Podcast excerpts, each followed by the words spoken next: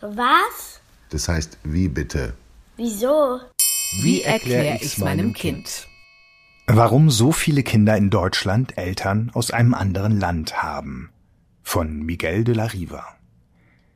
Wer die Liste der Namen einer deutschen Schulklasse liest, dem wird auffallen, dass viele Kinder nicht Hanna oder Emma, Paul oder Felix heißen, sondern Namen wie Nasiba oder Suyon, Paulo oder Ilya tragen. Manchmal liegt das daran, dass Eltern sich bei der Suche nach den Namen für ihre Kinder große Mühe geben und auch in anderen Gegenden der Welt umsehen. Meist rühren solche Namen jedoch daher, dass die Eltern dieser Kinder aus einem anderen Land als Deutschland stammen. Man spricht dann davon, dass diese Kinder einen Migrationshintergrund haben.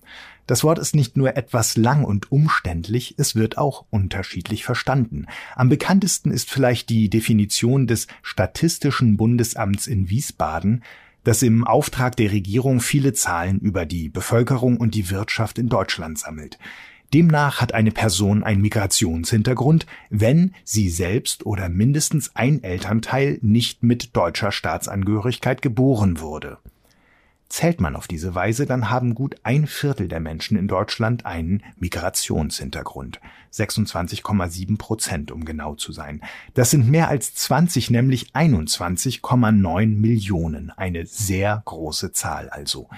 In den Städten ist der Anteil noch deutlich größer als auf dem Land. In Frankfurt am Main etwa haben rund 40 Prozent der Menschen einen Migrationshintergrund. Unter Kindern und Jugendlichen ist es schon fast die Hälfte und unter den Neugeborenen haben sogar zwei Drittel, die überwiegende Mehrheit also mindestens einen ausländischen Elternteil. Dass so viele Kinder in Deutschland leben, deren Eltern aus anderen Ländern kommen, hat geschichtliche Gründe. Im Laufe der Zeit kamen Zuwanderer in vielen Schüben aus den verschiedensten Ländern Europas und der ganzen Welt nach Deutschland. So zogen schon Ende des 19. Jahrhunderts viele Polen ins Ruhrgebiet, um dort in Kohleminen und Stahlwerken zu arbeiten. Mit den sogenannten Gastarbeitern sind später ganz besonders viele Menschen in einigermaßen kurzer Zeit aus anderen Ländern zu uns gekommen. Nach dem Zweiten Weltkrieg wurde die Wirtschaft in Deutschland sehr schnell wieder größer. Schon bald wurden in Fabriken und auf Baustellen mehr Arbeitskräfte benötigt, als es hierzulande gab. Deswegen verabredete die deutsche Regierung mit anderen Ländern, in denen es nicht genug Arbeit gab, auch dort Arbeiter anzuwerben. Solche Anwerbeabkommen wurden mit Ländern wie Italien 1955, Spanien und Griechenland 1960 oder der Türkei 1961 geschlossen, aus der dann die größte Gruppe an Gastarbeitern kam. Ursprünglich hatte man sich vorgestellt, dass die Gastarbeiter kommen und wieder gehen. Sie würden nur eine begrenzte Zeit in Deutschland arbeiten, dachte man, bevor sie wieder in ihre Herkunftsländer zurückkehrten und von jemand anderem von dort abgelöst würden. Dass sie dauerhaft hier leben würden, war eigentlich nicht vorgesehen. Doch das sollte sich bald als Täuschung herausstellen. Schon 1965 hat der Schriftsteller Max Frisch es so ausgedrückt. Man hat Arbeitskräfte gerufen und es kommen Menschen. Zwar sind viele Gastarbeiter nach ihrem Arbeitsaufenthalt tatsächlich wieder in ihre Herkunftsländer zurückgekehrt, von den insgesamt 14 Millionen Menschen, die über die verschiedenen Anwerbeabkommen nach Deutschland kamen, haben 11 Millionen das Land auch wieder verlassen. Aber wie sich schon am Unterschied dieser beiden Zahlen zeigt, viele sind doch in Deutschland geblieben, haben sich hier ein Leben aufgebaut und später ihre Familien nachgeholt oder neue Familien gegründet. Es hat lange gedauert, bis man in Deutschland verstanden hat, dass manche der Gastarbeiter auf Dauer bleiben und ein Teil dieses Landes werden würden.